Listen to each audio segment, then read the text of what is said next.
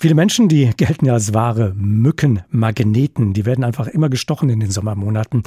Liegt's nun am süßen Blut, wie der Volksmund gerne behauptet? Ja, wohl eher nicht. Was aber lockt denn Stechmücken überhaupt an?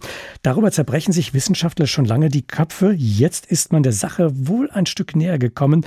Unser Wissenschaftsredakteur Redakteur Stefan Hübner, ihm sind dazu zwei aktuelle Studien aus den USA in die Hände gefallen und über die will ich jetzt mit ihm sprechen. Ähm, Stefan, ein Team hat untersucht, ob es mit der Wahl der Seife zu tun haben könnte, wie leicht wir äh, gestochen werden. Ähm, wie sind denn da die Ergebnisse? Welcher Duft zieht die Mücken denn besonders an? Also von den Untersuchten waren das Maiglöckchen, Ananas, Veilchen und so eine Kombination aus blumig und holzig, eine Kombi, die keinen eigenen Namen hat.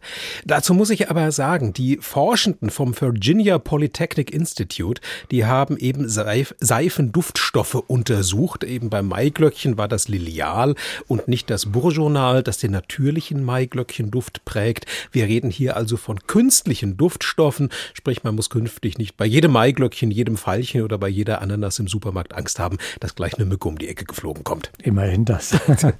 Stefan, welche Rolle spielt denn äh, der Körpergeruch von Menschen? Auch einen entscheidenden, denn die Mücken, die reagieren immer auf den Gesamtduftmix, der von einem ausgeht. Und da hat gerade ein anderes amerikanisches Team von der Johns Hopkins University in Baltimore, die haben bei Malaria-Mücken rausgefunden, dass auf diese Mücken kohlenstoffhaltige Säuren anziehend wirken, Säuren, die im Schweiß enthalten sind, wie die Buttersäure. Der Sinn davon ist, ähm, warum die dafür empfänglich sind. Mückenweibchen brauchen ja unter anderem das Eiweiß aus dem Blut, damit die ihre Eier bilden können. Also müssen die auch herausfinden können, erschnüffeln können, wo jetzt also so Körper mit Blut gerade rumstehen. Gibt es denn äh, Düfte, die eher abschreckend wirken auf Plagegeister dieser Art? Welche könnten das sein?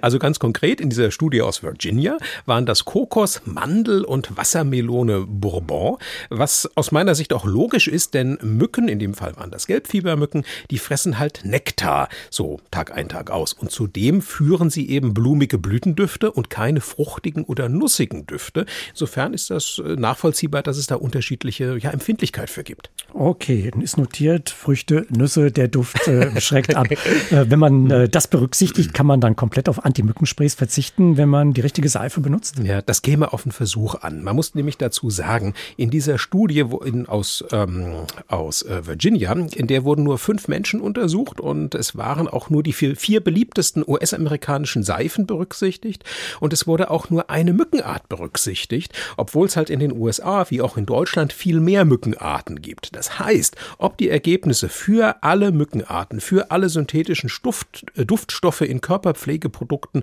und für alle Menschen gelten, das lässt sich aktuell noch gar nicht beantworten. Kleiner Spoiler aber, es gibt zum Beispiel noch andere abschreckende Duftstoffe, wie etwa das nach Eukalyptus riechende Eukalyptol und das findet sich zum Beispiel in Mundwasser. Bei einer solchen Studie oder solchen Studien, die du uns geschildert hast, da fragt man sich natürlich auch unwillkürlich, äh, wenn man weiß, wie äh, ja, lästig solche Stechmücken sein können. Wie hat man da überhaupt Freiwillige gefunden, die sich da haben stechen lassen? Naja gut, darüber verrät diese Studie jetzt nur, dass es Studierende und Beschäftigte des Instituts waren. Aber möglicherweise eint die, dass sie alle gesundheitsinteressiert waren. Denn warum wurde diese Studie überhaupt gemacht? Nicht, um uns künftig vor Juckreiz zu schützen, sondern es gibt ja viele Krankheiten, die per Mückenstich verbreitet werden, wie Malaria. Und wenn ich den Krankheiten vorbeugen möchte, könnte es dabei helfen, wenn ich in betroffenen Gebieten Duftspray oder Seife verteile, mit Duftstoffen eben die Mücken abschrecken.